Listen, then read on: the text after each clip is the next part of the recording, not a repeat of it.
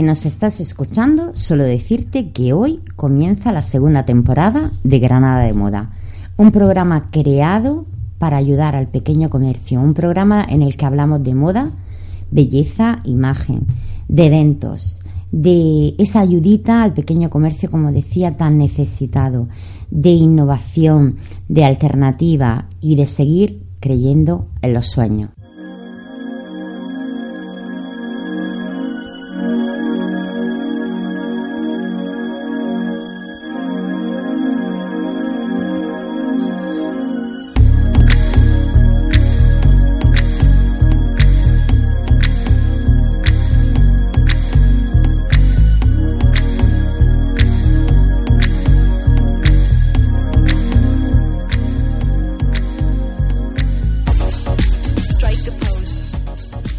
Pues como os decía, Granada de Moda regresa, aunque en realidad Granada de Moda nunca se ha ido. Hicimos un pequeño un veraniego y un par de meses en los cuales en realidad no hemos parado. Hemos estado ideando, hemos estado creando, hemos estado pensando en alternativas para, para ayudar al pequeño comercio, a ver de qué manera eh, se puede soportar esta situación que en realidad no es buena por mucho que por ahí podamos leer aquí y allá, no, en realidad el comercio lo está pasando regular.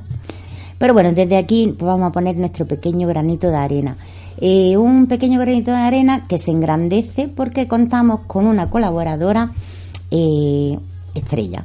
Ya nos acompañó la temporada pasada, nuestra querida Cristina Ordóñez, y aquí la tengo a mi vera. Hola Cristina. Hola, hola a todos, a todos nuestros oyentes que, me consta que, nos seguís muy fielmente, con ilusión, y bueno, pues más todavía le hemos puesto nosotros a, volver con, cosas que puedan ser de vuestro interés, que realmente os ayuden, que, se, que, que, que nos hagan pensar para que cada cual lo adapte a su, a su comercio en concreto y que se puedan pues mejorar lo que estamos haciendo y acometer cosas nuevas como esa tienda online que que se estrenó recién casi terminada la primera temporada. Efectivamente. Pero antes de, ahondar en, todos esos temas, deciros que si os perdisteis la primera temporada y no sabéis de qué habla Cristina en este programa de Granada de Moda, ella echa un cable en la innovación tecnológica en ayudar a los pequeños empresarios a, ponerse al día, porque hoy, hoy en día mm, Internet no es el presente, ya es casi ya un pasado, tienes que, estar siempre un paso por delante, ¿no? Y ella nos echa un cable en ese sentido. Em, deciros también que, bueno, Granada de Moda opta por esa ayuda eh, para que sigáis creciendo. Y lo que decía al principio, que esos sueños no, no, no, no se pierdan. Que si tú, que eres un pequeño artesano y haces joyas, por ejemplo, no dejes de luchar por esa pequeña artesanía, busca nuevas vías, que es importante también, y, siempre hay una salida. Y aunque, bueno, eh, levantar la presión de un comercio cuesta muchísimo porque hay muchísimos gastos, vamos a seguir en la brecha, vamos a seguir luchando y desde Granada de Muda y con Cristina Ordaña al lado, vamos a conseguirlo, seguro.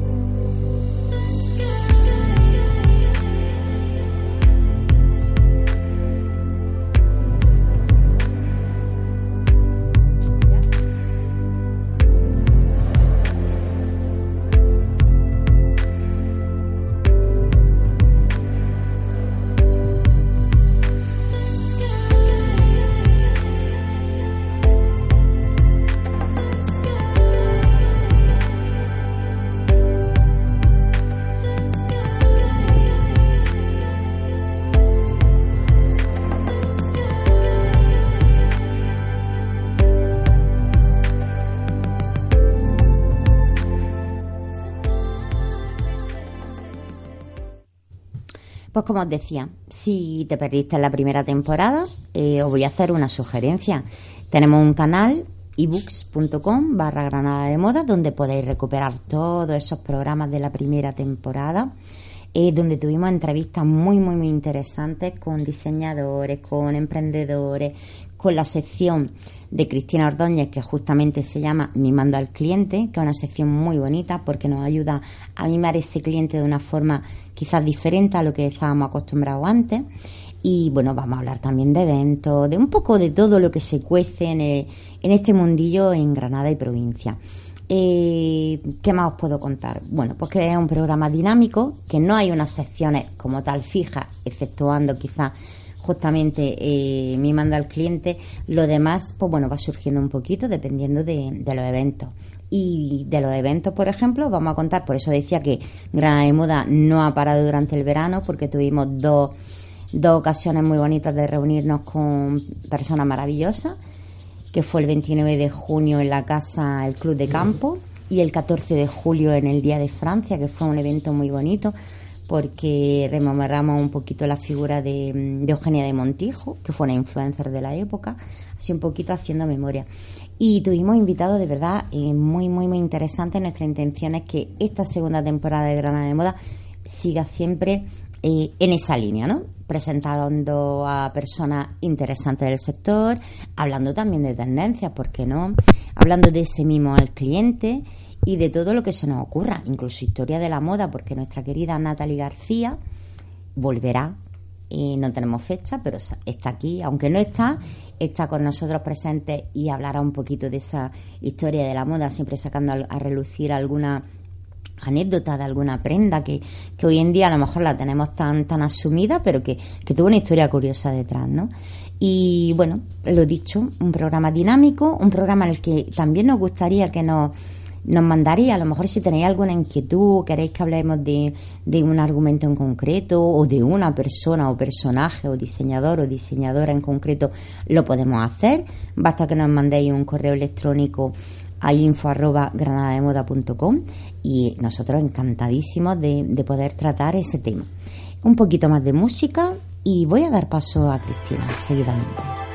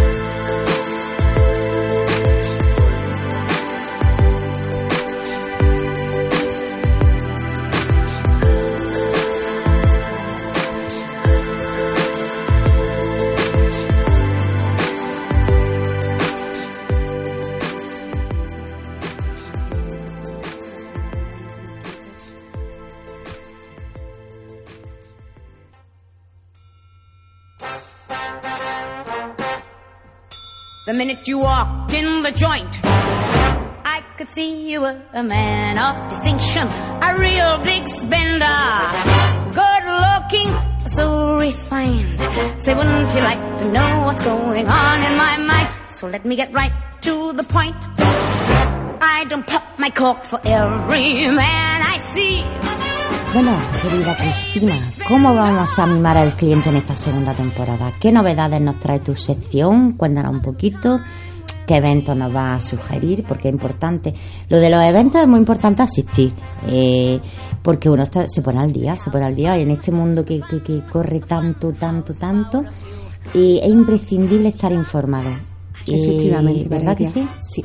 Bueno, lo primero es que mimando al cliente, ya me estáis mimando a mí como cliente interno, porque cada vez que oigo esa sintonía del Big Spender de, Peggy Lee, pues la verdad que, se me cargan las pilas. Eh, efectivamente, eh, sobre todo los que nos dedicamos a la docencia y digamos más concretamente lo de acudir a eventos, a congresos, seguir formándote, eh, eso, es, eso es, vamos, mm, absolutamente necesario. Luego es un placer porque desvirtualiza a muchísima gente que solamente la conoces por redes, que decir, me suena de tu foto de que de LinkedIn, de Twitter, de y tal. Y luego también porque se hace unos networking pues muy provechoso. No es, no es igual eh, que la gente lea de ti el perfil que puedes tener en las redes sociales o que te conozca porque habéis hablado cinco minutos y habéis intercambiado una tarjeta de visita que lo que es, eh, digamos, estar con, tu presencia, que por supuesto para eso estáis vosotros, para cuidar esa imagen, que queramos o no, es muy importante. Sí, y es cierto, y una de las cosas que, que al hilo de lo que tú estás comentando, que, que pretendemos mantener en Granada de Moda es sí a las vías digitales, sí a las nuevas tecnologías, pero también a ese trato cercano que da un comercio de cercanía, un comercio de barrio. Entonces se trata de, de aunar, de aunar esas dos mm, vertientes, ¿no? Eh, de hecho, creo, estoy convencida que lo que siempre va a hacer que el pequeño comercio, mm, comercio siga atrayendo a clientes nuevos, ya no solamente a los online, sino a esos clientes nuevos de, de, nuestro barrio, de nuestra zona, o, a cuántos comercios vamos expresamente, cogemos el coche y vamos a ellos. ¿Por qué? Porque nos dan un servicio excelente. Os voy a comentar, por ejemplo, el otro día una farmacia que me, cogía de, paso, estaba dentro de mi barrio, pero no, no muy, muy cerca. Eh, pasé y dije, ah, pues voy a entrar y tal. Bueno, me atendieron de una manera tan excelente que el otro día tenía que volver a, comprar algunas cosas y volví allí. ¿Por qué? Pues porque la, a lo mejor la, mm, el comercio en este concreto, la farmacia que siempre te atiende, ya está acostumbrado a que tú eres un cliente fiel, a que eres un cliente fijo y, te descuida. Ese famoso cliente dormido, ¿no? Que son los que, los que no protestan nunca, los que, los que no nos dan ningún problema y los descuidamos. Entonces muchas veces eh, en marketing eso se escucha mucho, que es muy costoso eh, mm, eh, atraer a un cliente nuevo. Es mucho más fácil fidelizar al que tenemos, ofrecerle cosas nuevas, anunciarle las cosas que vendemos, que es que a veces como vamos a, tiro hecho a comprar lo que vamos a comprar, pues no vemos otras cosas. Entonces, eh, digamos que ese servicio al cliente personalizado va a ser el que sin duda haga que la gente vuelva a nuestro comercio físico, aparte de, la compra online, que es otro tipo totalmente diferente de, de, compra. La compra online debería de ser una facilidad más que ofrece el comercio, es decir, eh, sí que es cierto que por impedimento a lo mejor de horario laboral o porque una persona pues bueno tiene algunas limitaciones, llamémosla X, que no puede acudir al comercio, pero le gusta ese comercio. Y si ese comercio le ofrece la opción de comprar online, pues fenomenal. Pero sí que es verdad que esa confianza que se puede generar con una dependiente o con el dueño de un comercio es inigualable. Es decir, una pantalla de internet es difícil que te ofrezca Mm, ese, ese apoyo. Si, si de realidad estamos mimando a un cliente, eso se nota en el trato, ¿no? En el trato cercano y como tú dices, en no descuidar al cliente que habitual. Que es habitual.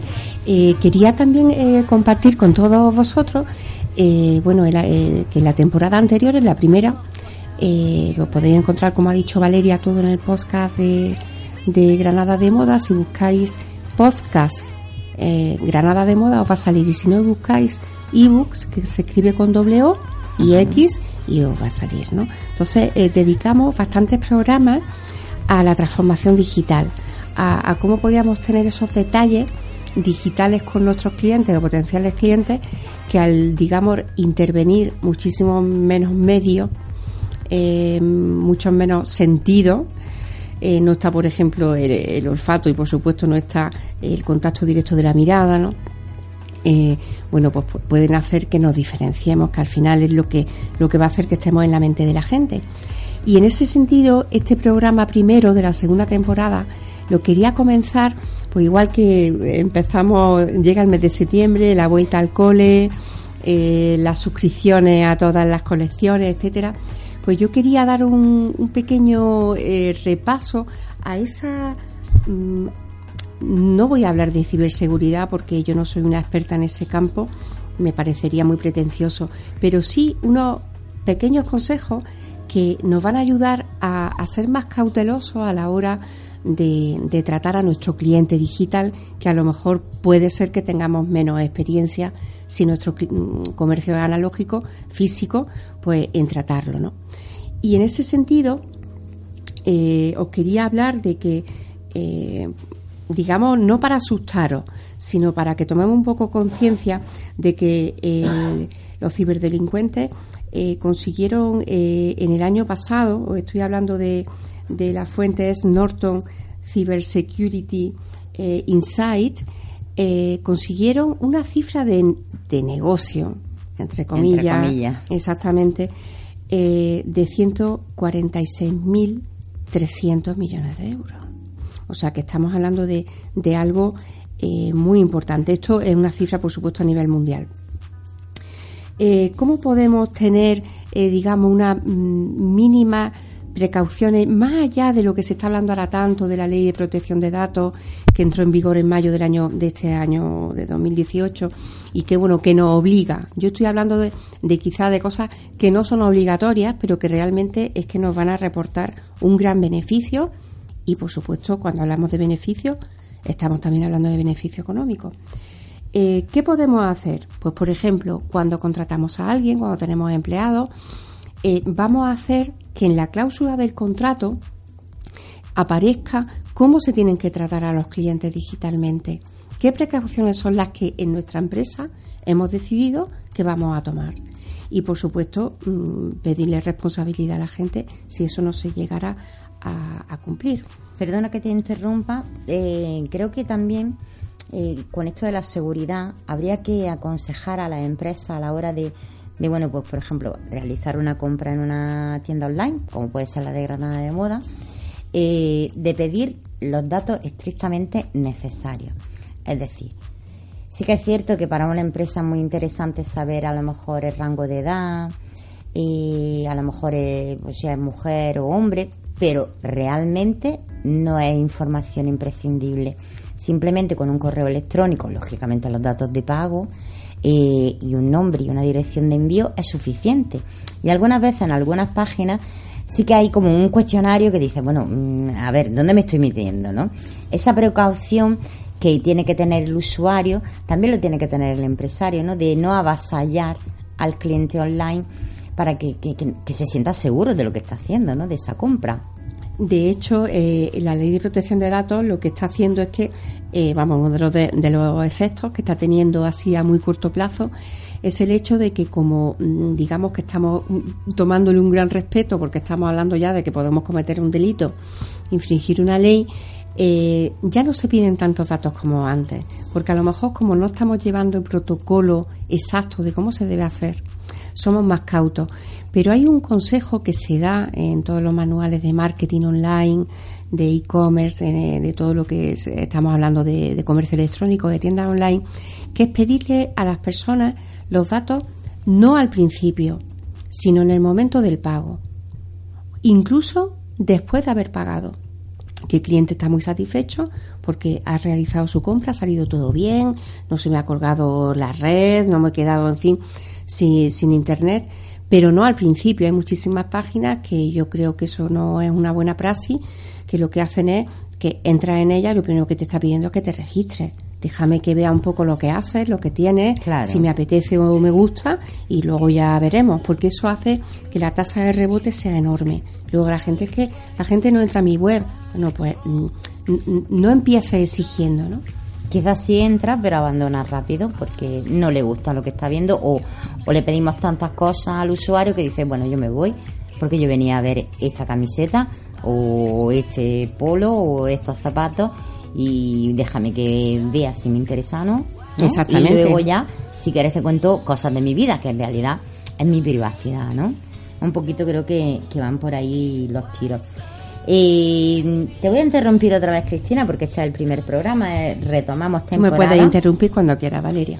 Porque al hilo de esto del comercio y tal, eh, yo quería hacer un, un apunte. Eh, la situación del comercio no es buena en España. No es buena en España, hablamos de que bueno la gran crisis sí que ha pasado, pero no estamos llegando, desde luego no íbamos a llegar a retomar las la cifras de hace ocho años, eso es imposible. Pero el crecimiento no es tan bueno como podríamos llegar a pensar. De hecho, eh, en el sector de la moda, por ejemplo, eh, se están acumulando caídas, ¿no? Y vamos, estamos en septiembre, llevan acumulada más de un 3% en lo que va de año y si no lo salva, pues bueno, pues estas fechas que, nos inventamos un poco, ¿no? Para mover el comercio como el Black Friday, por ejemplo, el Cyber Monday o la Navidad, que es un buen motor, pues quizá este año eh, cierre también en negativo. Eso sí, en contrapartida, el e-commerce, eh, las ventas online del sector de moda ha crecido un montonazo. ¿Qué quiere decir? ¿Qué lectura podemos hacer? Pues que el comercio físico tiene que reinventarse sí o sí. Mm, le hemos dicho ya en otros programas, no basta levantar la persiana y esperar a los clientes, porque muy posiblemente eh, tu línea de ropa la tenga otra tienda cuatro calles más allá y a lo mejor eh, la tiene más económica. Tienes que diferenciarte y tienes que ofrecer muchísimas posibilidades a ese potencial cliente que es el trato cercano, la compra online, darte un plus, el que sea, el servicio de personal shopper, por ejemplo, ¿no? Es decir, además, te gusta este vestido, pero espérate, te voy a decir cómo lo puedes combinar, ¿no? Que eso muchas veces eh, las dependientes de toda la vida, o dependientes, eh, lo han hecho, ¿no? Lo han hecho como una cosa de que porque le ha gustado, aunque no entrara, entre comillas, dentro de sus funciones, sí que hay personas del, del comercio de toda la vida que lo han hecho porque han querido. Pero no, vamos a instaurarlo. Vamos a hacer, vamos a hacer una ayuda, no sea solamente voy a venderte el vestido, voy a venderte el pantalón, la blusa, el cinturón, el bolso, el collar. Vamos a aportar un plus, lo que sea para fidelizar a ese cliente y para aportarle un poquito más, porque mm, las cifras están ahí y son reales, es decir, que no me las estoy inventando. Gracias a tus consejos, digamos, en cuanto a tecnología o innovación, por ejemplo, o gracias a que pensemos y creemos y que nos diferenciemos, que ofrezcamos algo diferente pues, a lo que puede ser, por ejemplo, una gran, una gran superficie. De, de hecho, Valeria, si me, si me permite, eh, hay una tendencia muy grande que, que va a favorecer al, que está favoreciendo al comercio físico, al comercio pequeño, y es una onda de, un cliente eh, nuevo, en el sentido de que es muy joven, que le está dando muchísima importancia a todo lo que está hecho a mano, a todo lo que es consumo responsable, a lo que son cosas duraderas para no tener que estar, digamos, con una eh, con un consumo compulsivo de, de hoy me compro una camiseta que me dura dos lavados, sino que quiero una cosa que quiero saber con qué materiales está hecha, dónde se ha hecho y quiero además que me dure un tiempo. O sea, que estoy dispuesto a lo mejor o dispuesta a, consumir menos a una mm, relación calidad-precio un poquito más alta que yo me lo puedo permitir. Pues al hilo de, que, de lo que me estás comentando, sé que esto es una sugerencia detrás de otra, hace muy pocos días se ha inaugurado la primera tienda de AMSE, de la Asociación de Moda Sostenible de España, aquí en Granada, concretamente en la Plaza de la Universidad. La tienda se llama Green Urban y se reúnen allí pues, toda una serie de diseñadores, tanto de moda como de complementos, de eh, upcycling en inglés o upcycling en español, eh, moda sostenible, eh, que bueno, que viene un poco al hilo de, lo, que demandan las nuevas generaciones, ¿no? Eh, no una vuelta atrás, aunque ahora voy a hablarte también de una tendencia que es curiosa y, y bonita además, pero sí que es verdad que bueno que que mm, el fast fashion, eso de que mm, cada semana tengan novedades y haya un consumismo, bueno, sí, vamos a consumir, vamos a comprar ropa nueva, porque a todo el mundo nos gusta estrenar temporada. Y aquí en Granada hace falta que haga un poquito más de fresquito para que las tiendas eh, puedan vender, por eso es que eso es así, con 40 grados. Pues no, te apetece comprarte un jersey, las cosas como son, ¿no? Pero bueno, vamos a ayudar un poquito, vamos a hacer una fiesta del otoño, vamos a, pensar ya en Halloween, vamos a ofrecer algo más. Pues si me compras el jersey te regalo un helado porque te estoy haciendo eh, bueno, sé que todavía hace calor, claro, todavía hace calor, te invito al heladito, pero cómprame el jersey porque dentro de una semana o dos días, porque era nada así de cambiante el clima, pues quizás si haga frío y necesites ese jersey. Mm, hay que cambiar, hay que pensar mucho, hay que intentar que el cliente vaya, una llamada a la acción, una llamada a la acción siempre y perenne y además no vale una, sino que mm, hay que insistir. Hay que insistir mucho. Sí, de hecho, eh, no me acuerdo exactamente a quién decía que, que el éxito eh, se debía en una gran parte a la insistencia. Sí, es verdad. Ahora vamos a buscar la cita mientras dejamos con música y vamos a buscar la cita de quién era, que a mí también me suena.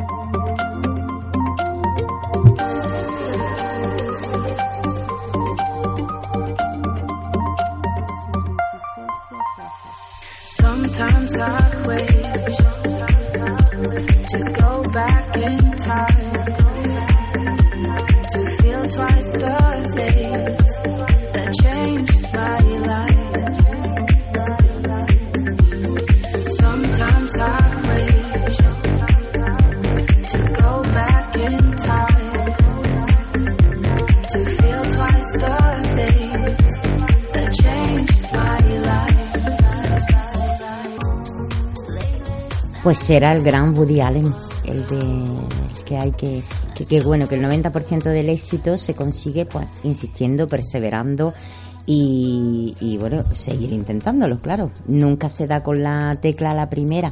Es difícil, bueno, nunca no. Es muy difícil dar con la tecla a la primera, pero bueno, si tú tienes un sueño, insiste, persiste eh, inténtalo una y otra vez, busca consejo, busca consejo porque hay muchas personas que pueden aconsejarte lo más alejada posible de la familia, diría yo, porque la familia tiene una noción muy subjetiva de tu sueño y quizás personas más ajenas a tu proyecto pueden darte unas pautas que tú quizás o tu familia no, eh, no lo ven por el cariño, ¿no? Porque cuando uno ama tanto un sueño, quizás no puede ver mm, todo lo que hay alrededor. Y una persona que a lo mejor esté un poquito más apartada, que no tenga esa afinidad emocional con tu proyecto, te puede aconsejar muy bien. Antes de que Cristina nos dé, nos hable también de la segunda sección o apartado de su sección Mi manda al cliente, cuando antes hablaba un poquito de que hay que estar eh, pendiente del cliente, hay que saber también el, conocer los hábitos de consumo o hacia dónde se dirigen los hábitos de consumo, porque es importante saberlo y si podemos anticiparnos. Os voy a hablar de una tendencia que hay ahora mismo en el mundo de, en general, en general en los hábitos del consumidor. Nosotros lo vamos a extrapolar pues, al mundo de la moda o de la belleza, por ejemplo, y se llama nostalgia, pero no nostalgia, sino el now inglés eh, nostalgia. ¿Y esto mm, qué quiere decir? Bueno, pues las nuevas generaciones, aquellas que son muy tecnológicas, ellas que están, bueno, que no pueden vivir sin el móvil, que van, bueno, el móvil es su mejor compañero, consejero y lo que le digamos. Y, sin embargo, hay una tendencia a unir el mundo analógico con el tecnológico. Fíjate que son los jóvenes, o fijaros, que son los jóvenes los que están empezando esta tendencia. ¿Qué quiere decir? Quiere decir que podríamos inventarnos o crear un evento en una tienda de moda de Granada donde presentemos nuestra moda, por ejemplo, pero recurramos a un icono de hace años. De hecho, mm, se está llevando a cabo en otras partes del mundo y, mm, es un movimiento que va a dar mucho que hablar. Yo creo que en el 2019 va a tener mm, mucha importancia lo hemos podido ver un poquito en series de televisión como Stranger Things, por ejemplo, o iconos. Eh, voy a poner un ejemplo. Hay una camiseta con escrito Levis, que es una marca que lleva muchísimos años en el mercado, y sin embargo este verano hemos visto esa camiseta con el logo de Levis por doquier.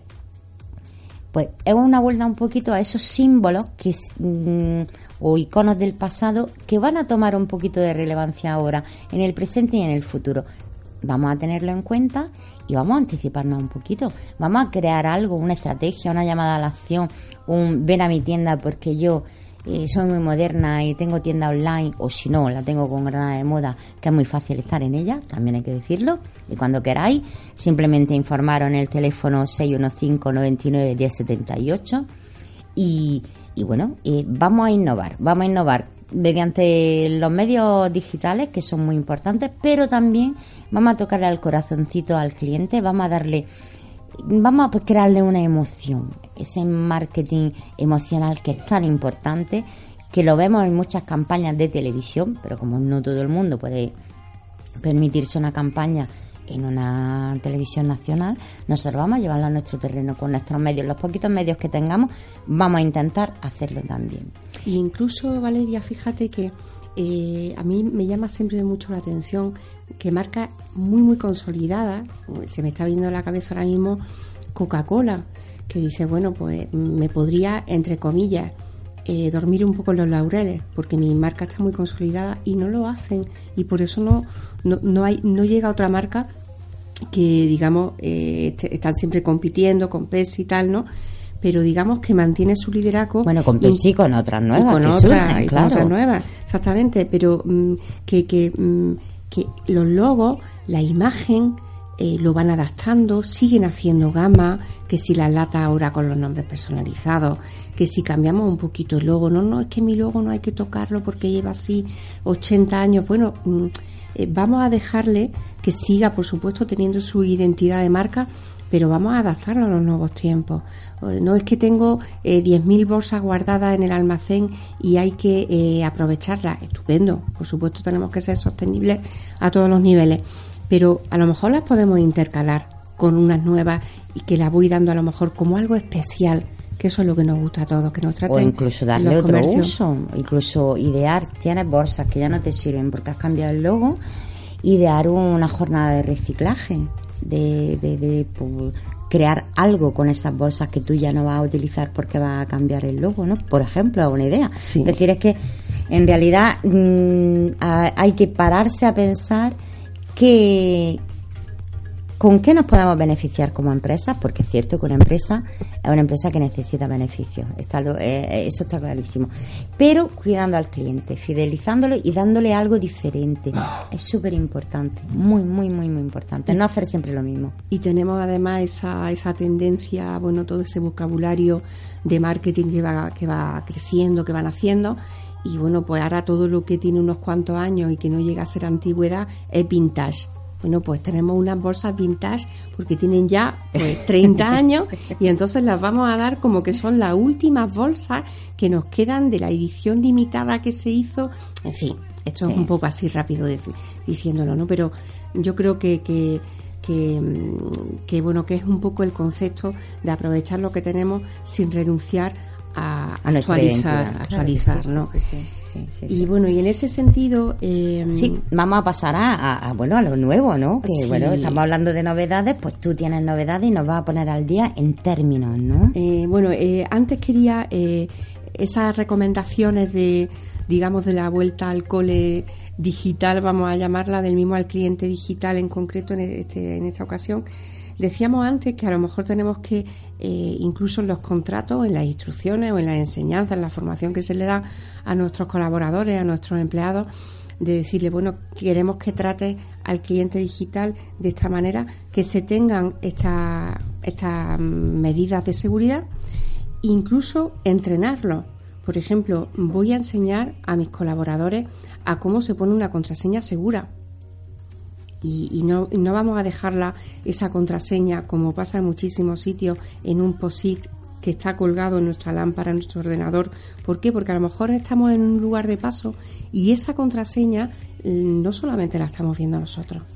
Entonces, eh, hay una recomendación que es muy básica y que muchísimas veces no cumplimos y es que las contraseñas no se escriben, salvo que sea una wifi que tú vas a compartir en un hotel, que te da un papelito que te dicen, pues nuestra wifi es tal. Pero si, si es privada, eh, no la podemos tener escrita. Yo te voy a hacer un apunte ahí, que lo tengo que decir, lo siento, como usuaria de Internet que soy. Eh, en el caso que tú estás diciendo está fenomenal. Pero en el caso de que le pidamos a un cliente que se registre y que ponga una contraseña, ponerlo fácil, en el sentido de que no seis, seis números, cuatro letras, una mayúscula la primera que empiece, porque luego el usuario se cansa. Es decir, que se asegura, lógicamente, además hay algunas que sí que te dicen nivel de, de, seguridad bajo, medio, alto, eso está fenomenal, pero no lo pongamos muy complicado, que sea una Mm, para el usuario decir, venga, voy a poner esta contraseña, que me la sé yo, solamente yo, y no la voy a tener por escrito, como tú bien dices, pero que no lo compliquemos tanto con sin mayúsculas, minúsculas, 20 números, 4 números, porque entonces el usuario se cansa y dice, pues lo compro en otro sitio. Claro, eh, me estaba refiriendo en este caso más que a las contraseñas que nosotros vamos a utilizar como usuarios de cualquier página eh, online, eh, Mm, o sea... A la información de la empresa. A la, exactamente, a la, al acceso de nuestro a nuestra intranet, a nuestro sitio, a nuestro ordenador de la oficina, de nuestra tienda con el que con el que trabajamos. hombre, en ese caso, por supuesto, es imprescindible, creo que sí. Otra cosa que debemos también de formar es eh, en detectar un correo falso. O sea, ya no, no, vamos a dejar, digamos, toda la responsabilidad a nuestros servidores de correo, a que nos ponga esos, esos correos spam en la carpetita de spam, sino que nosotros tenemos que tener una mínima formación para detectar cuando nos está llegando un correo que, bueno, que a lo mejor lo abrimos porque el asunto está muy bien trabajado, pero que realmente es spam. ¿Cuántas veces, eh, a lo mejor en, concretamente en LinkedIn, eh, aceptamos una persona que nos ha pedido que contactemos con ella y eh, inmediatamente de contactar, después de contactar, resulta que nos encontramos un mensaje que es un panfleto publicitario de lo que yo hago, de mi empresa. Eso no se debe de hacer. Porque estamos hablando de, otro tipo de, de, foros. Hay foros digitales para todo. Entonces, si yo quiero contactar contigo, eh, estamos contratando de tú a tú. Entonces mm, no queda, no queda nada de bien, ¿no? Bueno, eso también te voy a decir, me ha pasado a mí esta mañana en Facebook una petición de amistad, en principio el perfil lo geo, yo siempre hago lo mismo, lo geo un poquito, le concedo esa amistad y no ha pasado ni 30 segundos cuando por Messenger recibo eh, pues una publicidad, ¿no? Hago esto, tal cual, no voy a decir quién es porque, porque no. Pero me llama la atención, es decir, eh, esa tampoco es una forma de proceder. Si tú quieres que yo conozca a lo que te dedicas, hay muchas más fórmulas, espérate, vamos a crear una relación. En realidad, si, si volvemos atrás, Facebook era una red social para hacer amistades o para recuperar contactos antiguos o gente que había estado contigo con el cole. Vale, vamos a utilizarla como plataforma publicitaria, pero con un poquito de mm, eh, mesura, ¿no? Sí, sí, con un poco de sentido común. ¿Qué pasa? Y pensando siempre en, cómo te gustaría em, eh, que, te trataran a ti, o más afinando, afinando más, perdón, eh, cómo mm, le gustaría a mi cliente ser tratado, a mi potencial cliente, porque no te conozco todavía bien. Entonces, normalmente cuando eh, alguien te pide contactar en una red social, mm, vamos, yo no sé si se procede siempre así, pero tú tienes ya una información ahí eh, en el timeline para, para saber esa persona de qué habla, qué tipo de fotos comparte y por supuesto lo que pone en tu perfil y a lo que te dedicas. Claro, hombre, tú por ejemplo vas a sacar a relucir LinkedIn y LinkedIn es una red social, digamos, más profesional. Pero Facebook, que en principio su idea es una, aunque bueno, cada vez está derivando más lo que no debería de ser, pero bueno, mm, mm, si pide una amistad a una persona simplemente para enviarle acto seguido una publicidad por Messenger, pues bueno, yo como me dedico a esto, puedo hacer una crítica constructiva y yo a esa persona pues, mm, posiblemente dentro de un par de días le diga, creo que no ha actuado bien me puedes decir, oye, mira, pues he visto tu perfil, me ha gustado, pues yo me dedico a tal, te gustaría. En fin, establece un poquito de relación, porque igual yo puedo llegar a ser una clienta tuya. Claro que sí. Pero si de entrada me pide la amistad y a los 30 segundos tengo ahí una retaíla de lo que, a lo que tú te dedicas, pues mi primera reacción que va a ser un rechazo. Por eso, por ejemplo, en Facebook todavía eh, se sigue confundiendo un poco lo que es la página de empresa, la fanpage y lo que es un perfil personal. Entonces, si tú tienes una marca que no es marca personal, como puede ser eh, mi caso, mi, marca personal, mi marca es Cristina Ordóñez, aunque mm, eh, haga un programa que se llama hace unos años Creadores por el Mundo, aunque ahora eh, colabore con Granada de Moda, en la sección Mimando al Cliente, pero tu marca es Cristina Ordóñez. Entonces, ahí se entiende el que tú vayas mezclando una serie de contenidos. Pero si fuera totalmente privada, si fuera mi, perfil de Facebook solamente para contactar con mi familia y con mis amigos, entonces no te voy a, pedir contactar a ti que no te conozco de nada. Exactamente. Entonces ahí digamos que tenemos que afinar mucho. Tenemos que tener un poquito de, cuidado en ese sentido. Eh, sigue con lo tuyo, que tienes un montón de consejos más y términos. Es que yo quiero que llegue al apartado de los términos eh, tecnológicos que nos pongamos un poquito al día. Bueno, Valeria, es que eh, me, está ya, sacando que este en esta edición eh, va a volver el apartado que habían creadores por el mundo del diccionario tecnológico porque bueno pues nos lo ha sugerido muchas personas que, que les gusta ese ese digamos estar al día en términos que vamos a empezar a escuchar cada vez con más asiduidad y bueno, pues que queremos saber lo que son. Si, bueno, no siempre nos gusta ir a, Google a preguntarle todo, ¿no? Papá Google. Exactamente. Pues antes de que empieces por esa sección, vamos a poner un poquito más de música que nos conviene relajar. Sí, sí, sí.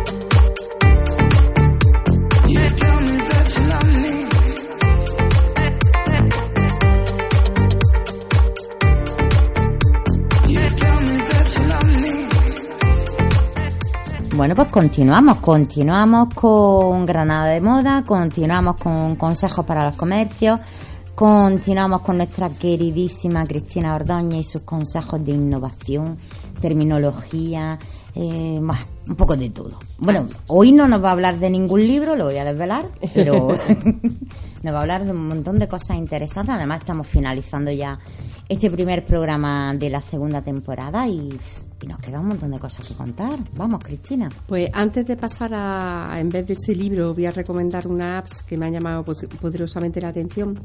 Eh, os voy a comentar en ese diccionario tecnológico los nombres de las amenazas más populares que hay hablando de, eh, de ciberseguridad o, o de ciberdelincuentes. Eh, muchas veces hemos oído hablar de ransomware y esto es un secuestro de un ordenador. Dice, bueno, ¿cómo me van a secuestrar mi ordenador? Pues lo que hacen es que eh, nos engañan para que nos descarguemos un programa y este programa cuando se descarga hace que se bloqueen todos los archivos. Normalmente el ciberdelincuente se pone en contacto con nosotros y nos exige un, un pago. Y ese pago nos lo va a pedir en criptomonedas, porque son imposibles de rastrear. Si no sería bastante Un fácil. rescate, un rescate del PC. Exactamente, un rescate para poder eh, volver a acceder a nuestro a nuestros datos. ¿no?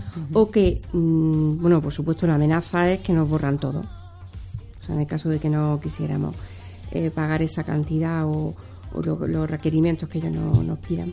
Hay otra palabra que vamos a empezar, mm, desgraciadamente, a escucharla bastante más, que es el botnet. Eh, son también programas que nos infectan en nuestro ordenador y lo que hacen es que eh, dejan que el ordenador se quede abierto. O sea que los ciberdelincuentes lo que van a hacer es operar en remoto con nuestro Con ordenador. nuestro Suplantar nuestra identidad como ejemplo, digamos, más, phishing, ¿no? Creo que era lo de suplantar la identidad. la identidad más, más claro, ¿no? Y luego está eh, una palabra que es DDoS o DDoS, eh, que son ataques dirigidos a servidores de grandes empresas. Eh, o de, bueno, o grandes empresas, pues servicios públicos, organismos, etcétera. ¿Bancos también? También, Supongo, ¿no? Claro, porque eso ahí está el peligro. Y entonces lo que hacen es inundar la, la red, mm, provocar que haya un exceso de peticiones de cualquier tipo de información, incluso lo, mm, de, de, de ventas para algunas empresas, y hace que los servidores se desborden y se bloqueen por Se completo. colapsen, ¿no? Claro. Exactamente. Y para terminar con este tema, antes de daros las apps, eh, mm, insisto que no que no quiero eh, asustaros, sino simplemente que seamos un poquito más conscientes de que tenemos que tomar alguna precaución. E igual que se toman en el mundo físico y real, pues en el digital también. Algunas cifras de este, de este informe de Norton Cyber Security Insight de este 2017. 16,2 millones de españoles sufrimos un ataque informático que nos hicieron perder hasta 1.750 millones de euros en el 2017. El 37% de, de estas víctimas vieron además mm, comprometida su identidad con una fuga de datos de todo tipo. El 37% cae en estafas que se valen de un soporte técnico falso. Mm, Yo creo que eso ya todos, lo- si no lo hemos sufrido, por lo menos sabemos lo que es y lo hemos visto. ¿no? Y por supuesto, un tercio de internautas fueron engañados en compras online fraudulentas. Esto que es lo que mm, nos lleva a reflexionar así de una forma muy rápida. Simplemente a que tenemos que tener unas nociones mínimas de, de cómo actuar en el mundo digital. Mm, yo creo que las nuevas generaciones ya en los institutos tienen algún tipo de clase, pero creo que debería de ser un poco obligatorio, sobre todo para las personas más mayores, que, que tienen acceso a Internet, pero mm, todas estas cositas que tú nos estás contando quizás no estén tan familiarizados. Eh, voy a hacer un apunte en cuanto a lo de la compra online, de las compras fraudulentas que tú estabas diciendo, eh, un consejito. Las páginas eh, tienen que ser seguras. Y eso lo vamos a comprobar cuando arriba pone HTTPS.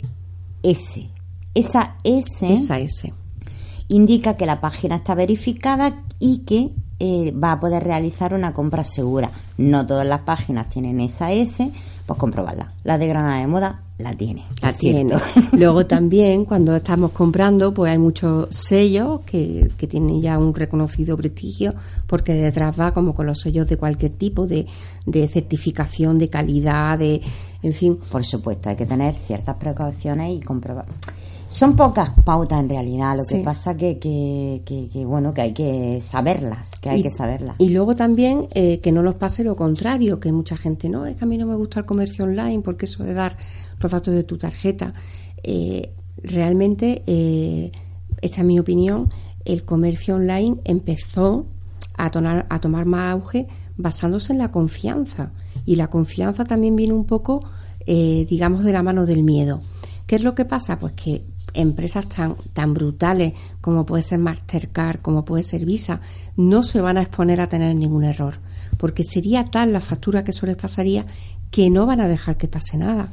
Entonces, eh, el comprar los billetes de bus con tarjeta de crédito, el comprar cualquier producto de belleza, o sea, siempre con lo que tú decías, de fijarnos en la, en la, en, en esa S de, de la web, en si tienen sellos de seguridad on- online, pues como nos puede pasar en cualquier comercio, que hablando vulgarmente eh, nos metan gato por liebre, pero bueno, porque eso siempre hay un margen de error, pero que en general digamos que hay un- una, una medida. Y bueno, hace poco eh, yo no conocía eh, la labor que hace eh, una parte de, del ejército que se dedica a la ciberdefensa. Sí, sí, sí, no, no es cierto. es Y me quedé alucinada cuando empecé a, a informarme un poco más y realmente, bueno, pues eh, digamos que hasta hace poco, eh, bueno, hasta hace poco, mm, hace muchos años hemos oído hablar de la Guerra Fría y ahora digamos que tenemos otra guerra, entre comillas,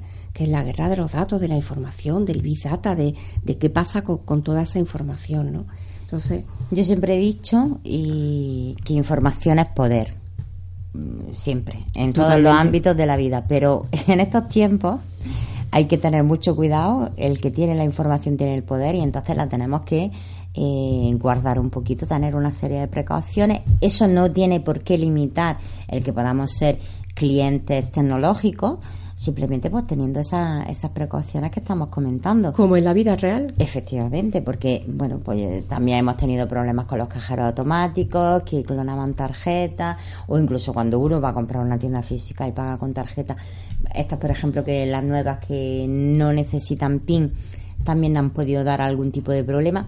Siempre precaución, pues igual que en cualquier otro aspecto de, la vida, ¿no? Eh, otro apunte que quería hacer, eh, creo que bastante relevante, es el hecho de que todos los comercios que tengan eh, un público joven o muy joven, eh, que sepan que el dinero en efectivo para ellos está empezando a ser algo extraño. Y ya no solamente estamos hablando de pago con tarjeta, o sea, poner una transferencia, digamos que, que ya casi, digamos que forma parte de- del dinero en efectivo. Estamos hablando de otros medios de pago muy modernos, pues, pues como son la- la- las tarjetas ahora que para pagos inferiores a 20 euros simplemente la acerca al terminal, eh, a la TPV y no tienes ni que marcar tu PIN y, y mucho más, ¿no? El blockchain, en fin. Digamos que, que los comercios, el que tú vayas a un comercio pequeño a día de hoy y te digan, no, es que no tenemos tarjeta. Eso no puede ser. Y un mínimo de compra, a mí me llama mucho la atención si en realidad, eh, bueno, si se trata bien con el banco con el que trabaja, la comisión es la misma. ¿Qué más da que te paguen 50 euros con tarjeta que 5? Eso ya depende un poco de la negociación que tú hayas hecho con el banco, porque Pues hay negociar, negociar, porque negociar mejor. La hay gente joven, sobre todo la gente joven, que a lo mejor quiere comprar algo de pequeña cantidad, no va con efectivo, es que no va. y la tendencia es a que cada vez son eh, crece más eh, el pago de los importes más pequeños. Efectivamente. O sea, hace unos años decíamos, fíjate en Estados Unidos que van a comprar un paquete de tabaco O un café. o un café y lo pagan con una tarjeta, ¿no? Bueno, pues digamos que estamos mm, tendiendo hacia, hacia esa dinámica y que, y que tenemos que negociar mejor con el banco y decirle, mira, a mí no me cobres por operación, cóbrame por un volumen de facturación Una al mes. plana que ya hay bancos y cajas de ahorros que lo ofrece para negociar. Exactamente. eh, Y- queridos comerciantes de Granada. Y querido, y querido eh, un banquero, ¿no? También, ¿no? Bueno, sí, también. Que- que, tan queridos, tan queridos los banqueros no son. Exactamente. Y ahora ya no me voy a entretener más, vamos a cambiar de tercio. Porque Pues antes de que cambie de tercio, vamos a poner un poquito más de música, que tú sabes que nuestros oyentes Sí, y a mí me gusta encanta tomar también. un Kit Kat. estupendo. Y ahora vamos con las apps.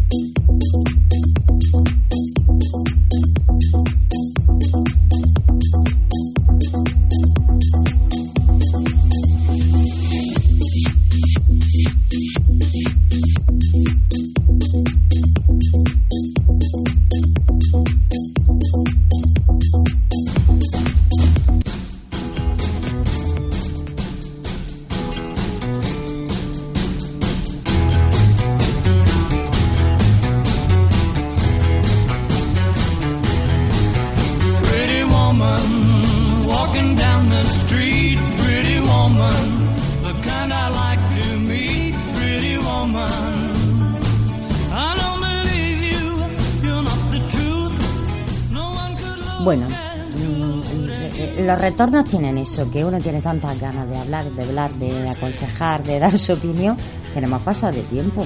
Así que lo de las apps tan interesante que tenía Valeria. que contarnos Cristina lo vamos a dejar para el próximo programa y vamos a pasar ya pues, con, con eventos. Eh, os voy a hablar de, de uno en el que Granada de Moda colabora, lo organiza Peluquería Meli de Peluquería Estética Meli de Churriana.